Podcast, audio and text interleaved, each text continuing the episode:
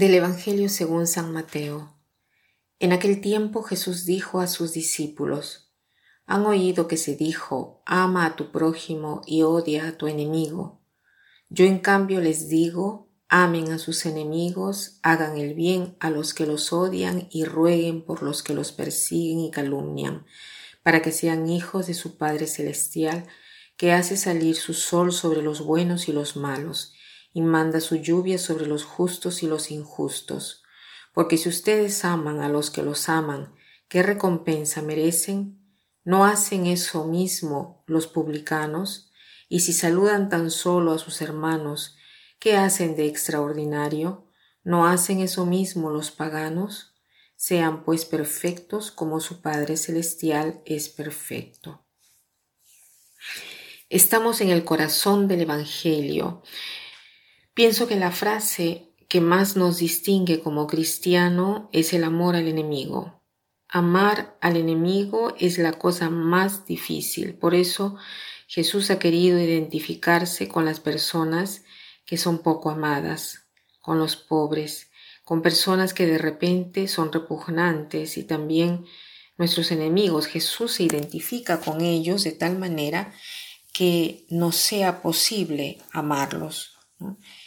Así podremos amarlos porque podremos ver en ellos algo de amable. Por eso para nosotros podría ser más simple, ¿no? digamos así, amar al enemigo, porque amar al enemigo, porque es el enemigo, sería imposible. Pero amar al enemigo porque en él veo algo de positivo, porque Jesús se ha querido identificar con esa persona, entonces yo podré amarlo. Entonces aquí está la cumbre del cristianismo, porque en el cristianismo, ¿qué cosa se dice? Que Dios es Padre, y si Dios es Padre, nosotros somos hijos, y por lo tanto somos hermanos. Ninguno puede decir que no tiene hermanos, somos hijos del mismo Padre y pertenecemos todos a la misma familia. Entonces Jesús dice, si aman a los que te aman, ¿qué mérito tienen? ¿No hacen así todos? ¿Por qué amar a los que nos aman es fácil? Porque en un cierto sentido nosotros somos interesados, porque nos devuelven el cariño, nos devuelven los servicios, nos, nos devuelven los dones. ¿no? En cambio, amar a los que no nos aman es diferente porque no nos devuelven el cariño. Entonces pidamos al Señor la gracia de amar al enemigo y el enemigo podemos ser nosotros mismos. Es más, el más grande enemigo somos nosotros. El enemigo podría ser mi vecino, el que vive en el piso de arriba, que se lamenta siempre de los rumores que me está eh, haciendo la vida imposible. El enemigo Podría ser un compañero de trabajo que cada día me dice una, o, o, mi hijo que yo amo tanto y quisiera quererlo más, pero que siempre me hace perder la paciencia porque su comportamiento, eh, él lo vive así. Entonces, los enemigos podrían ser los de casa, porque tantas veces el enemigo de casa es más difícil de metabolizar.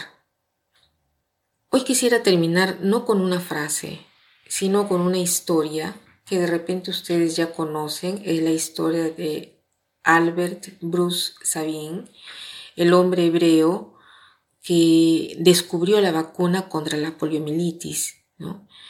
Este hombre renunció al dinero para poder repartirlo entre los pobres.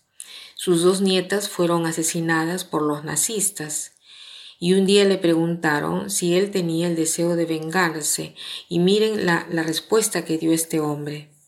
Eh, esto verdaderamente nos, nos dice el amor del al enemigo, ¿no? Él, él responde así, me han matado dos preciosas nietas, pero yo he salvado los niños de toda Europa. ¿No es esta una espléndida venganza? Mire, yo creo que el hombre más potente es aquel que logra transformar al enemigo en un hermano. Repito la última frase porque es, es impresionante. ¿no? Dice, me han matado dos preciosas nietas, pero yo he salvado los niños de toda Europa. ¿No es esta una espléndida venganza? Mire, yo creo que el hombre más potente es aquel que logra transformar al enemigo en un hermano. Que pasen un buen día.